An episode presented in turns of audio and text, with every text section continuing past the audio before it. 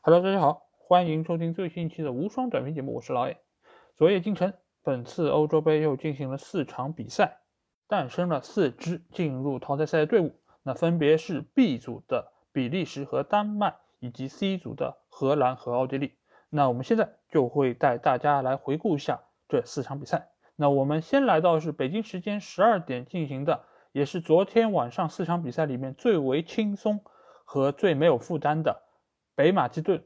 迎战荷兰的比赛，那这场比赛其实有诸多的亮点啊。一个亮点就是潘德夫，这是最后一场代表北马其顿出战国家队的比赛，所以在赛前，荷兰队也为潘德夫送上了一件上面印有一百二十二这个号码的球衣，也是代表潘德夫一百二十二次代表北马其顿出场。那这场比赛进行到第六十八分钟，潘德夫被替换下场的时候。整个北马其顿的队员列成两行，欢送潘德夫结束他最后一次的国家队比赛。其实我觉得这整个这个场面也是非常的暖心。我们回到比赛本身，这场比赛也像我们赛前预计的一样啊，就是双方其实对这场比赛都没有过多的期待，所以双方也给观众呈现了一场非常开放和好看的比赛。一开场，北马其顿的表现就非常出色。潘德夫以一个精准传球给到自己的前锋球员射门得分，但可惜这个球被判越位。那我们从回放镜头里面可以看到，这个越位其实只在毫厘之间，而且紧接着北马其顿有一脚外围的远射打中了门框，啊，这其实也是给整个荷兰队敲响了一个警钟。但是荷兰队在整体的实力上仍然是高出北马其顿不止一个档次，所以很快荷兰队就迎来了他们第一个进球啊！这个进球其实是布林德在。本方后场的一个铲断，然后将球交给了前场的马伦。马伦这个球其实我觉得是表现非常出色啊，因为他的接球转身整个就是撕开了北马其顿的防线，而且他之后助攻德佩的那个传球也非常的精准和冷静啊。所以马伦这个球员其实我觉得是本届欧洲杯荷兰队的一个比较大的发现。包括他其实，在上两场比赛替补出场之后，也给大家呈现了一个非常优异的一个表现，尤其是他非常好的一个爆发力以及非常快的一个速度，我觉得都是现在这个荷兰队所非常需要的，而不仅仅像前两场比赛一样依靠韦格霍斯特和德佩的这种一高一快组合。同样，马伦和德佩这样一个就是两个相对矮小的技术型的速度型的球员，也仍然可以给对方球门带来很大的一个威胁。那说到布林德那个铲球啊，其实赛后也是有非常多的意见提出，就是这个球可能是犯规在先啊。但是这个球其实我们也可以看到，就这个球属于可判可不判，在很多的联赛的比赛中，这种球可能会被吹犯规。但是如果主裁判在当时犯规的那一刻没有判，你很难说这个球已经取得了进球之后再被吹掉。所以这个球如果说在那一刻裁判觉得啊，这个球是布林德已经先铲到了球。那这个球本身已经不形成了犯规，但如果说裁判觉得当时可能是带倒了潘德夫，阻碍了北马其顿一次进攻，那其实他在那一刻就应该吹罚犯规，而不应该等到进球之后再通过 VAR 来把这个球吹掉。所以我觉得第一个进球问题不大。那之后的比赛我们也可以看到，由于荷兰队的实力高出北马其顿非常多，所以德佩在这场比赛中的一个表现是非常出色的，而且他和中前场几个球员，包括马伦，包括。呃，维纳尔杜姆其实都给对方的防线带来了非常大的一个冲击，也使得德佩这场比赛献上了一个进球、两个助攻，可以说是荷兰队这场比赛获胜的最大功臣啊！而且这场比赛维纳尔杜姆也取得两个进球，也显示出了他在攻防两端的一个实力啊！所以可以看到，就是最近两双巴俱乐部，就是巴萨和巴黎这两个俱乐部免签的这两个球员，可以说是性价比非常高啊！也可以期待一下他们在下个赛季的一个表现。所以这场比赛给大家带来的总体的感觉就是，是一场充满了爱的比赛，而且双方也打出了自己的一个技术特点和意识品质。荷兰队也得到了很好的轮换，而且北马其顿也以一场比较精彩的比赛欢送自己的队长潘德夫。好，那我们来到了第二场比赛，这场比赛就比前一场比赛要扣人心弦的多，因为这场比赛是直接决定了。本小组的一个出线形势，因为赛前我们也说到，就是乌克兰队和奥地利队，其实这两个球队现在来说是同分的。如果双方能够打平，大概率可以携手出线。但是说好的默契球呢？显然奥地利并不满足于携手出线这个结局，最终奥地利队通过上半场鲍姆加特纳的一个进球，一比零战胜了乌克兰队，以六分拿到了小组第二，直接出线。乌克兰队目前仅积三分，呃，他们将会和其他小组的小组第三来争夺一个出线名额。但是目前来说，他们的晋级形势是相对不利的，因为他们的净胜球是负一个。那我们来看一下这场比赛啊，奥地利队从一开场就给乌克兰队形成了非常大的一个压迫，尤其是奥地利前场三人组鲍姆加特纳、萨比策以及阿瑙托维奇。这场比赛，我觉得乌克兰队在攻防两端都非常的糟糕，因为前几场比赛乌克兰队总体来说进攻还是比较的好，但是这场比赛。乌克兰队的进攻线形同梦游，全场比赛仅有一次射正球门，但是他们的防守显然是更为糟糕。对方能够比较轻松的在乌克兰队的后场拿到控球的机会，而且多次的传球都威胁到了乌克兰队的球门。上半场鲍姆加特纳这个强点就非常好的体现了这一点。这场比赛其实在开始之前啊，非常多的球迷说啊，这场比赛可能会是一场默契球。显然，奥地利队是不讲武德的那一方啊。所以赛后也有非常多的球迷声称这是一场假球啊，而且他们说的还非常的绘声绘色啊，就比如说啊，下半场整个乌克兰队在落后的情况下还在那边很很稳定的倒脚啊，显然他们就是被赌博公司所收买了，而且还有不少球迷说啊，因为乌克兰这个国家太穷了，所以他们很需要这笔钱，所以使得他们最后故意输掉这场比赛。那我觉得每当到了这些世界大赛的一个阶段。这种言论就会甚嚣尘上。我觉得其实有一个非常大的原因，就是在于平时有非常多的一些球迷在这样的一个大赛的时候加入到了看球的一个范围中。但是是什么让他们能够参与进来呢？而并不是因为他们要来欣赏这个球赛有多么精彩，是因为他们都参与到了买球这件事情上。那其实我们节目也非常多次谈到这样一个现象，就是即使买球对于整个。你观看比赛是一个非常大的一个伤害，而且我们也认为，就是简单的把球队的失利或者说是啊没有达到球迷预期，就简单的归为假球，本身也是对于球队的不尊重，也是对于足球这项运动的不尊重。所以我在这里还是希望所有喜欢足球、热爱足球、想要看足球的球迷不要买球，不管你买的是正规的渠道，还是那些所谓的外围。如果你想好好享受足球纯粹的快乐，远离买球，远离任何的足彩。好，那我们来到了 B 组，也就是昨天晚上凌晨三点的两场比赛。我们先来到的是俄罗斯对丹麦这场比赛，因为这场比赛其实是决定了本小组的一个最终的出线权。呃，丹麦队这场比赛兵不血刃，四比一战胜了俄罗斯，但是场面并没有比分看上去的这么的夸张。呃，但是我觉得这场比赛丹麦能够最终以大比分拿下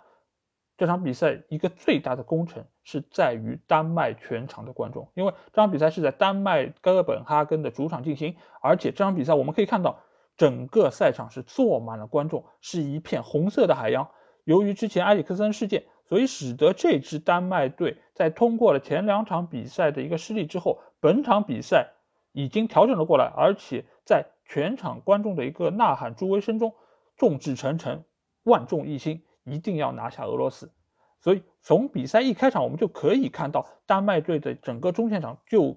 给俄罗斯队一个极大的压迫。俄罗斯队由于前两场也是在自己的主场进行，所以第一次打客场比赛，显然他们对于这个场面是比较的陌生，而且整个丹麦队的主赛场全部都是丹麦的球迷。所以，我相信这场比赛其实对于俄罗斯来说就是一个彻彻底底的客场。这场比赛从俄罗斯的表现，我们也可以看出，他们在攻防两端是非常的糟糕，尤其是进攻这一段啊，就是之前表现比较出色的亚穆利丘克，直到比赛的尾声阶段才迎来了自己真正意义上的一脚射门。而且，俄罗斯近期的这个进攻的能力确实也是不足，最近六场比赛没有一场可以进球超过一个。但是这场比赛。俄罗斯原本可以依赖的防线也表现得非常糟糕，尤其是对于禁区前沿的防守是非常的缺失。呃，你可以看到，从上半场霍伊比尔的那脚极有威胁的远射，到下半场克里斯滕森以及梅勒的那两脚远射的进球，其实就可以看到，全部都是在禁区前沿的防守，几乎形成了一个真空地带，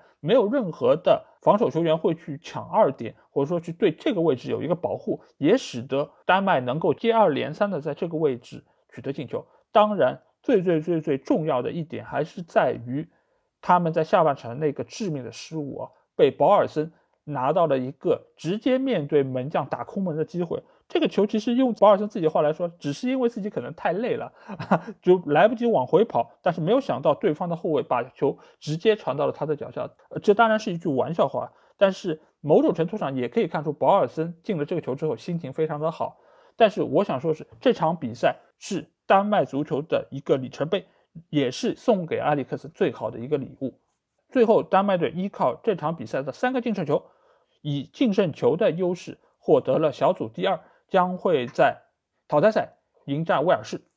由于丹麦前两场比赛的一个失利，使得他们在这场比赛之前仅仅是小组第四名，所以仅依靠自己的获胜还不足以让他们能够晋级淘汰赛。所以我们就来到了最后一场比赛，也就是比利时对芬兰这场比赛。丹麦想要晋级，除了自己战胜俄罗斯之外，还要寄希望于比利时战胜芬兰。这样的话，俄罗斯、丹麦和芬兰三个球队将同积三分。三个队又互相形成了胜负关系，所以将依靠净胜球来确定谁将会以小组第二的资格进入淘汰赛。那现实就是比利时二比零战胜了芬兰，帮助丹麦能够取得小组第二。那这场比赛从一开始比利时就以实力碾压芬兰队，芬兰队和前几场比赛的情况类似啊，就是面对比自己实力强的对手，很难组织起有效进攻，而本方表现最好球员。居然又是他们的门将赫拉德斯基。尽管赫拉德斯基这场比赛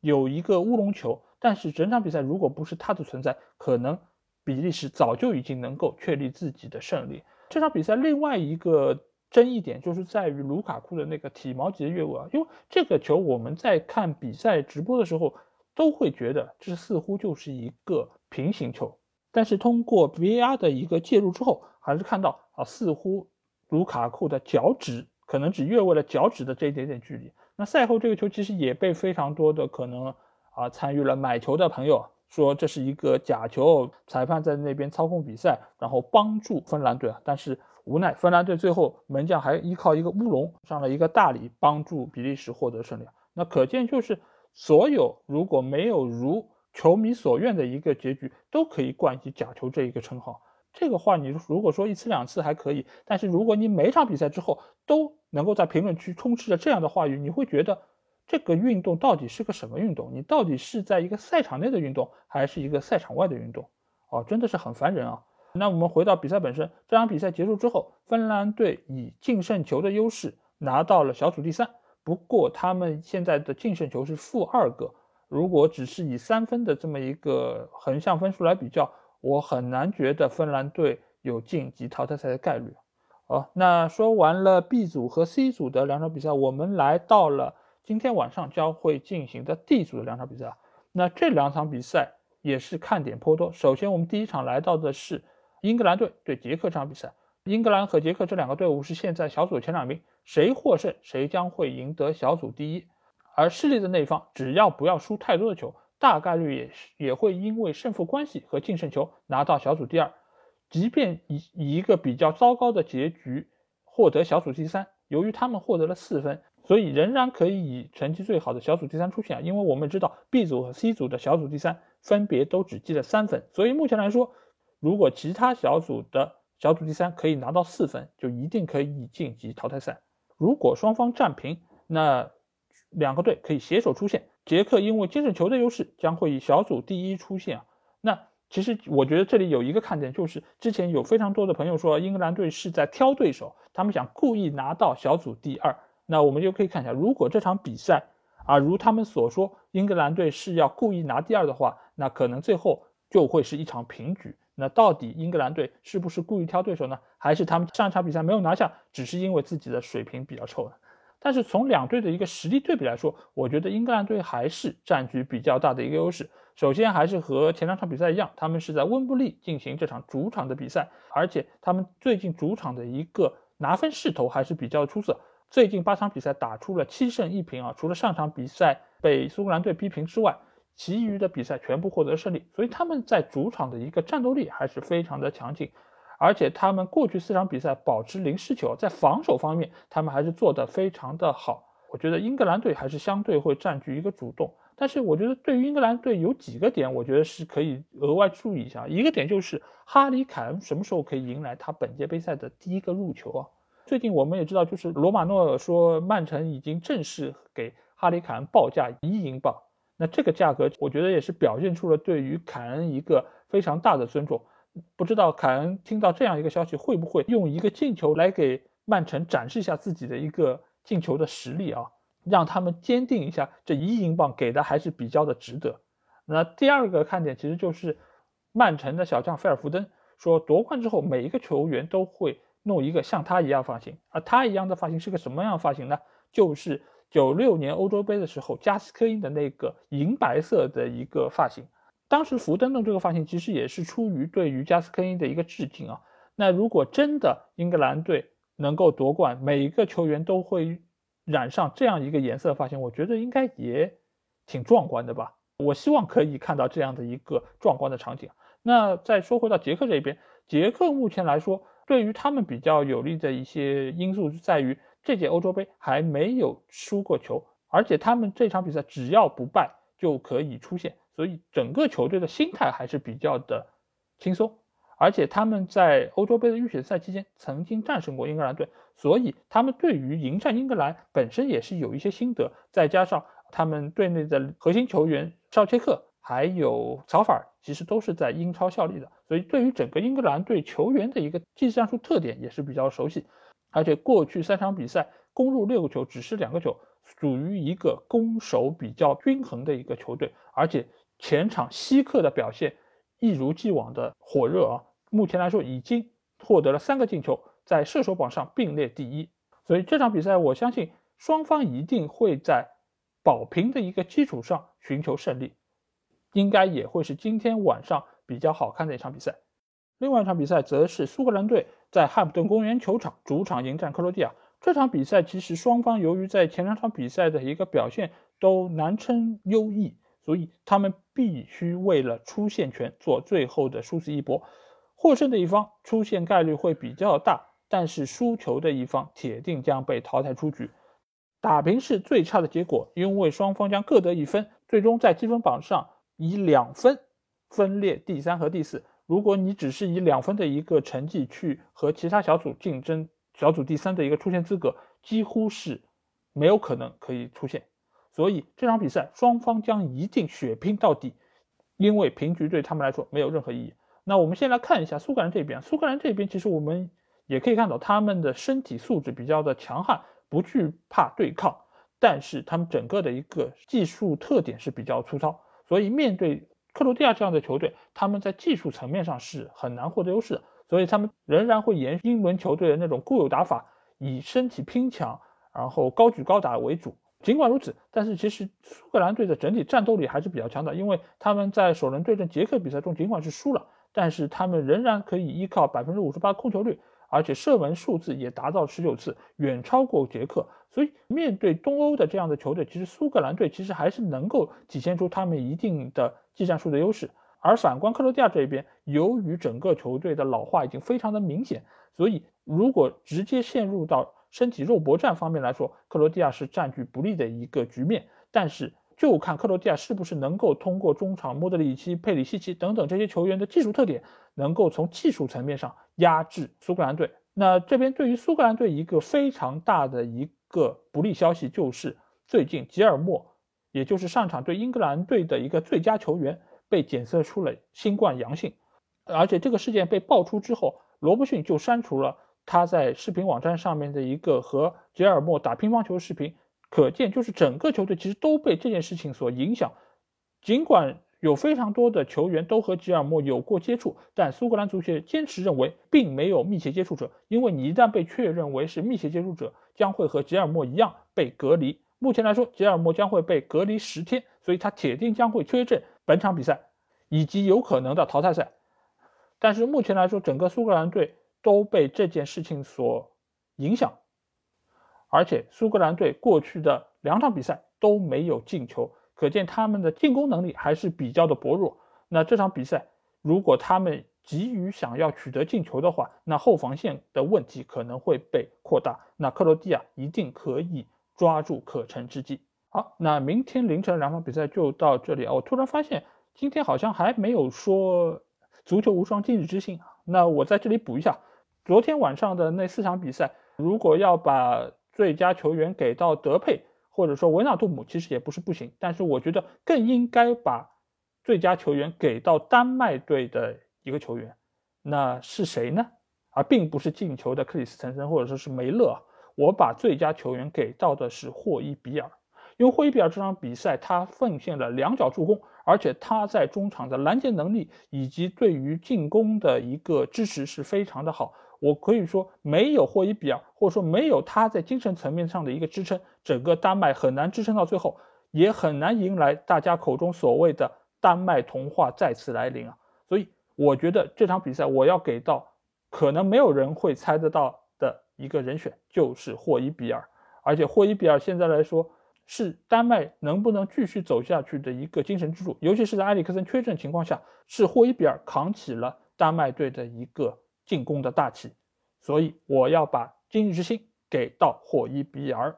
好，那这期节目就到这里。呃，如果你有什么想要跟我说的，或者想要跟我直接交流，可以来加我们的群，只要在微信里面搜索“足球无双”就可以找到。期待你们的关注和加入。那今天节目就到这里，明天我们再见吧。大家拜拜。